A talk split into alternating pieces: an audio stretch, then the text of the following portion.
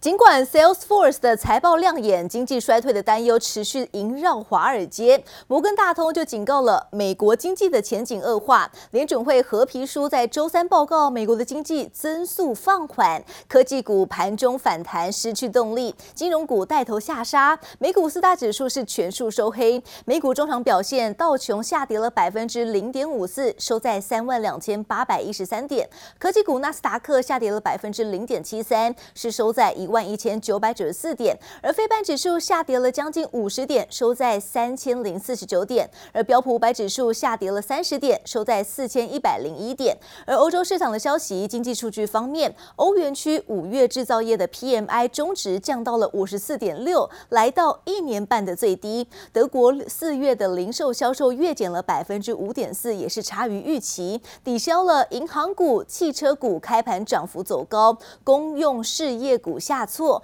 欧股的主要指数是开高后震荡，尾盘翻黑小跌。欧股中场表现，德国股市下跌了百分之零点三三，是收在一万四千三百四十点；而法国股市下跌了百分之零点七七，收在六千四百一十八点。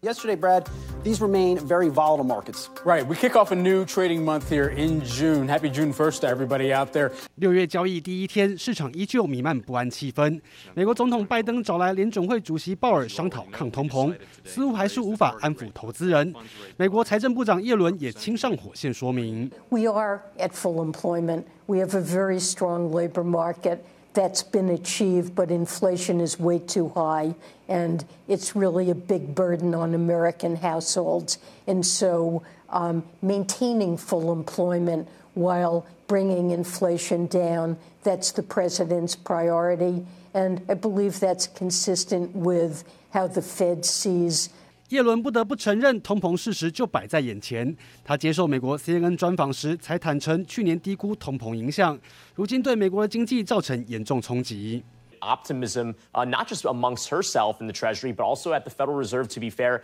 as well, that maybe those numbers would start to come down as the supply chain issues ease. They may have underestimated the impact that the demand had because of just the strong stimulus from easy money from the Fed and also from the stimulus from the fiscal policymakers like Yellen herself. Uh, a lot of that contributing to the high inflation that we see. 推高通膨的原因包括国际油价飙涨，传石油输出国组织及产油盟国 OPEC Plus 有意暂时将俄罗斯排除在增产协议之外，可能为大幅增产原油铺路。 Uh, we are being told by our sources uh, that that's not the case. That's not something that's on the table for tomorrow. Uh, the current deal is in place for another three months. However, this could be an issue for September onwards. Right now, compliance is actually much under what they need to be because countries like Russia aren't producing uh, at their quota levels.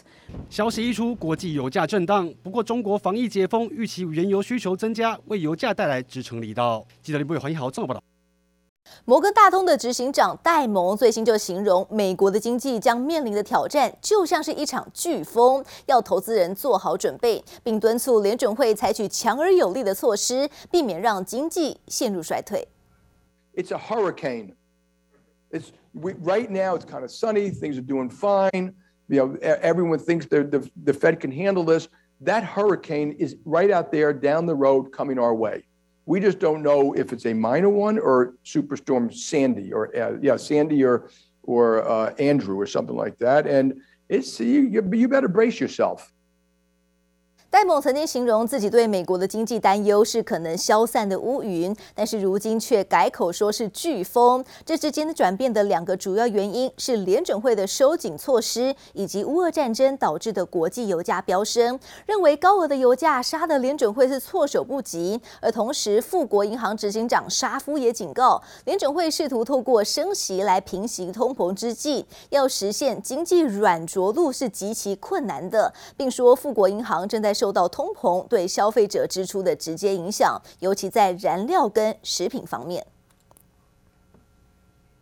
端午连假的效应，台股昨天的节前部分内资卖压出笼，外资并终止连三买转卖超一百点零九亿元。而虽然货柜三雄还有洪家军的买盘进场撑盘，带动了指数是一度翻红，但是受制于金元双雄，金融跟传产类股齐声下杀，加权指数走低，盘中是一度回测到一万六千六百四十九点，而中场的加权指数下跌了一百三十二点六八点，是收在了。一万六千六百七十五点零九点，成交值落在两千五百二十八亿元。而另外，台股除权息的大戏登场，股东会旺季之后，创意、联强、华邦电、台积电、台塑化、中租 KY、新光金这些重量级的上市柜企业，自今日起到本月底前，将会接续除权息。这些产业指标的股市填息全息的行情能不能够启动，将会是大盘。新一波的公势观察焦点，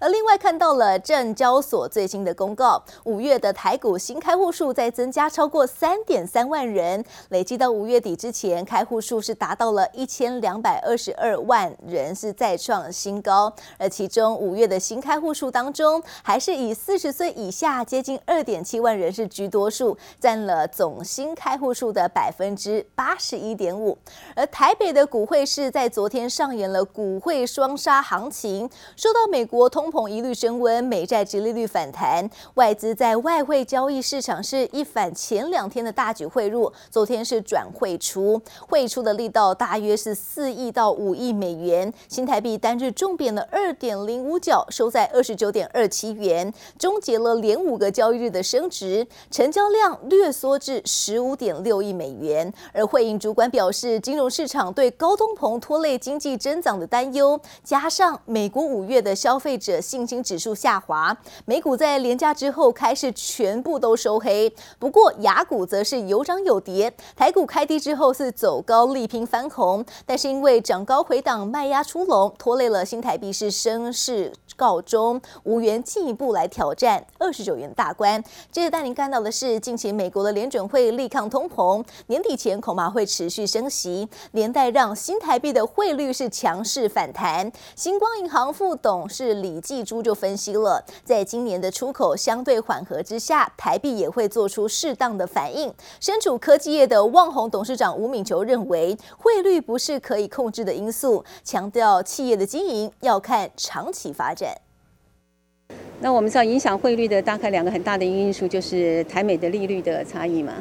再加上还有就是进出口贸易的顺差的这个问题。观察近期新台币表现，星光银行副董李继珠认为，美元一直很强势，加上联准会升息。李继珠分析，联准会策略趋向和缓，让美国总统拜登誓言会放手给予联准会更多空间，力抗通膨。相对于去年，都有相对和缓一个刚刚讲升息的速度上。第二个，我们出口的相对于去年成长的强劲度上，都是有一点减缓，所以我是觉得。当台币在这个地方也会做一个适当的一个反应。新台币强升对于出口产品的科技业来说是一大头痛问题。一号举办新书自传发表会的旺宏董事长吴敏球略显无奈，表示汇率是不可控因素。以前我们吃亏的，现在赚一点回来，我觉得这个不是来看公司的好坏啊，尤其汇率这东西不是我们能控制的。一方面台币强势影响利润，另一方面日币贬值对大客户任天堂恐怕也有负面影响，让吴敏球信心喊话，强调订单完全没有变动，业绩好坏是看消费者需求。业务好坏不是看这个，不是看我们的这个日币，而是看这个环境啊，就是在这个环境的时候，以前这个说大家都变。都是宅经济的时候，可能会有一些，就对他有点帮助。如果是一解封以后，啊，大家都不会在家里面玩 game 的话呢，是当可能应该有一些影响。但这是短期的，我认为短期的。吴敏球认为游戏淡季是短期现象。另外，吴敏球也在为旺宏股价暴区，不过强调经营要看长期面，现在专注技术研发，未来花若盛开，蝴蝶自来。记者刘志柔、苏伟明台北采访报道。劳动部在昨天公布了最新劳动基金的运用绩效，受到疫情、通膨跟战争这些影响，今年前四个月的累计亏损一千九百八十三亿元，而其中四月就亏损了一千四百一十五亿元，创下了单月史上的第二高亏损。劳进局回应，短期的市场波动难免，强调近十年的平均报酬率有大约百分之五，还是属于非常稳健。呃很离谱哦。不管我是劳工还是雇主，我都会觉得很荒谬。民众担心政府操盘绩效不稳定，因为碰上全球股债市场大幅下跌影响，基金短期运用绩效受到波及。劳动基金运用局一号最新公布，劳动基金整体来看，今年前四月累计亏损一千九百八十三亿元。收益率为负的百分之三点九四，光是四月单月大赔一千四百一十五亿元，创下单月史上第二高亏损。在劳动基金六大项目当中的新制劳退基金规模达三点三八兆元，但收益率却是负的百分之四点零一，让民众苦叹，希望政府给个交代。我们这一代的三十，大家都说我们可能领不到退休金，我们都其实都很害怕，我们都是拿钱在养这些老人，每一年税越来越重，健保一缴越来越重。呃，物价越来越高，不如我们自己提案给政府，政府许可的话，我们这个钱我们自己去做保障，去做投资，对啊，听起来好像比政府还好。看到政府绩效，有部分民众紧张，权益受损，甚至认为靠自己还比较赚。针对民众害怕领不到退休金，劳金局澄清绝对不会领不到，因为新制劳退基金就算收益为负数，还是有两年定存的保本机制，并且强调短期市场波动难免，拿出近十年平均报酬率仍有约百分之五，长期绩效仍然稳健。而随着台股五月大震荡跌破两年线，劳动基金也证实趁势进场逢低买台股。回档的比较多的时候，我们确实有拨了总共。相对跟绝对加起来是一百七十亿，相对报酬的有拨了五十亿，绝对报酬的拨了一百二十亿。劳动基金手上仍有三百二十亿元可以进场布局台股，在五月份金融市场动荡时刻，政府的操盘策略能否带动基金绩效向上，让劳工们都用放大镜仔细检视。记者叶武玲、黄彦章台北采访报道。六月一号，上海解封，积压了两个多月的货量也跟着出笼，而碰上国际油价暴冲，航空货运的运价是率先喊涨，燃油附加费更是飙出新高。货代业者就表示，航空公司已经通知了燃油附加费要从昨天开始全面调涨，而其中台湾飞欧美地区长程线的上涨幅度是来到百分之十四点二九，每公斤是从台币的四十九元涨到了五十六元，再写行天价。事实上，从前啊，原油跟那个航空燃油之间的价差大概十块钱了。这个，但是从这个疫情呃开始以来啊，这整个大家都被打破了。这油价脱序是已经是呃。大概从来没有看过了。目前航空用油每桶落在一百二十到一百五十美元。股东会上，华航董事长谢世谦就直言，占营运成本四成的燃油价格已经脱序，现在看来真的撑不下去。航空空运运价率先喊涨，燃油附加费更飙出新天价。根据货代业者表示，六月一号起，台湾飞欧美长程上涨百分之十四点二九，每公斤从新台币四十九元涨到五十六元；台湾飞亚洲中国短程线上涨百分之十一点七六，每公斤从新台币十七元涨到十九元，欧洲线大概一百八到两百块，美国线两百块到两百五十块，这个价格可能这两天会有变动，因为今天呢六月一号，对岸呢解封了，货物已经两个月呢囤积在对岸的上海几个大城市，货物很多，来台北桃园机场转的货物很大，甚至于五天呢不是不一定是每周，每天都会变化。承揽业者表示，未来运价调节节奏可能会再缩短。下周开始，上海非美西地区运价同样已经上涨，涨幅最高来到百分之十六点六七。虽然高油价以及中国解封议题发酵，不过来看航空双雄以及货运承揽业股价却出现温吞走势。这些族群的操作的话，尽量就是以这种突然之间出现急杀拉回，我觉得可以做一些低阶的进场。但股价因为他们的